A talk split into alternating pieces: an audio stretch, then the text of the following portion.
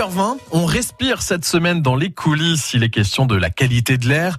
On découvre les coulisses d'Atmo Picardie. C'est l'observatoire qui s'occupe de la surveillance et de l'évaluation de la qualité de l'air dans notre région, mais également dans votre domicile. Fabien Lecloirec est avec Cécile Ramon, elle est chargée d'études et conseillère médicale en environnement intérieur. Bonjour Cécile. Bonjour Fabien. On va parler des CMIE, c'est dans ce ordre-là Non, c'est CMEI. Ça veut dire quoi Conseiller médical en environnement intérieur. Alors qu'est-ce que c'est ça C'est vous qui vous déplacez euh, chez les particuliers qui ont un souci avec l'air chez eux Donc en fait, nous nous déplaçons sur prescription médicale pour des personnes qui ont des problèmes euh, allergiques ou des problèmes respiratoires, on va dire dont le médecin euh, émet une hypothèse par rapport au logement. Et l'objectif donc pour vous quand vous déplacez, c'est de trouver peut-être la cause de ces allergies, de ces problèmes respiratoires. C'est de trouver en fait euh, qu'est-ce qui pourrait occasionner les différents symptômes du patient et de leur donner des conseils euh, par rapport, on va dire, à leur habitude de vie. Comment ça marche alors quand vous vous rendez chez les particuliers? Donc en fait, la visite dure environ 2h à 2h30.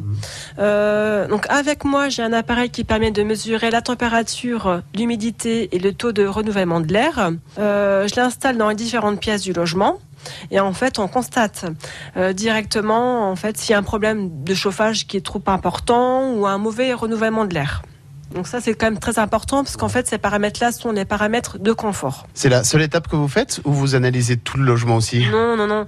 Euh, en fait, euh, je, le diagnostic consiste à euh, déjà poser des questions aux patients par rapport aux symptômes, par rapport à différentes thématiques, par exemple le tabac, l'humidité, les travaux effectués dans le logement, euh, les produits ménagers utilisés, les animaux, les plantes, euh, voilà, j'en oublie certainement. Donc vous faites un état des lieux en fait de tout ce qui peut être euh, entre guillemets parasitaire dans, dans le logement? Ce qui pourrait engendrer comme, comme symptômes, qui pourrait aggraver aussi, par exemple, si les patients sont asthmatiques, s'ils utilisent certains produits ménagers ou certains sprays, voilà, ça accentue leur asthme. Sur quoi faut être vigilant à son domicile par rapport à tout ça euh, pour éviter justement qu'on ait besoin euh, que vous veniez chez nous? Qu'est-ce qu'il faut faire attention à la maison? Ben, par exemple, euh, un des premiers conseils que nous donnons aux personnes, c'est de bien aérer le logement minimum deux fois par jour, 15 minutes.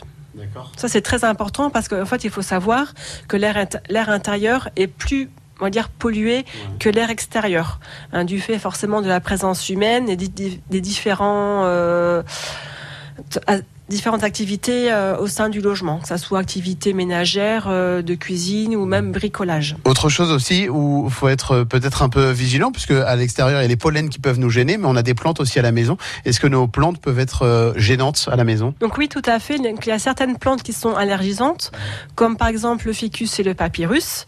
Et donc ces plantes peuvent amener également des moisissures si le terreau n'est pas bien, on va dire, entretenu. De même, on va dire, il y a une petite mode par rapport aux plantes dépolluantes.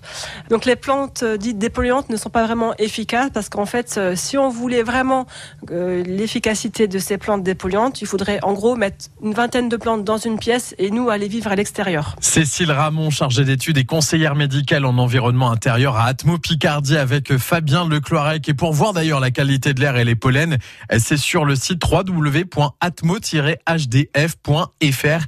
On vous a mis d'ailleurs des photos des coulisses avec Fabien sur notre francebleu.fr.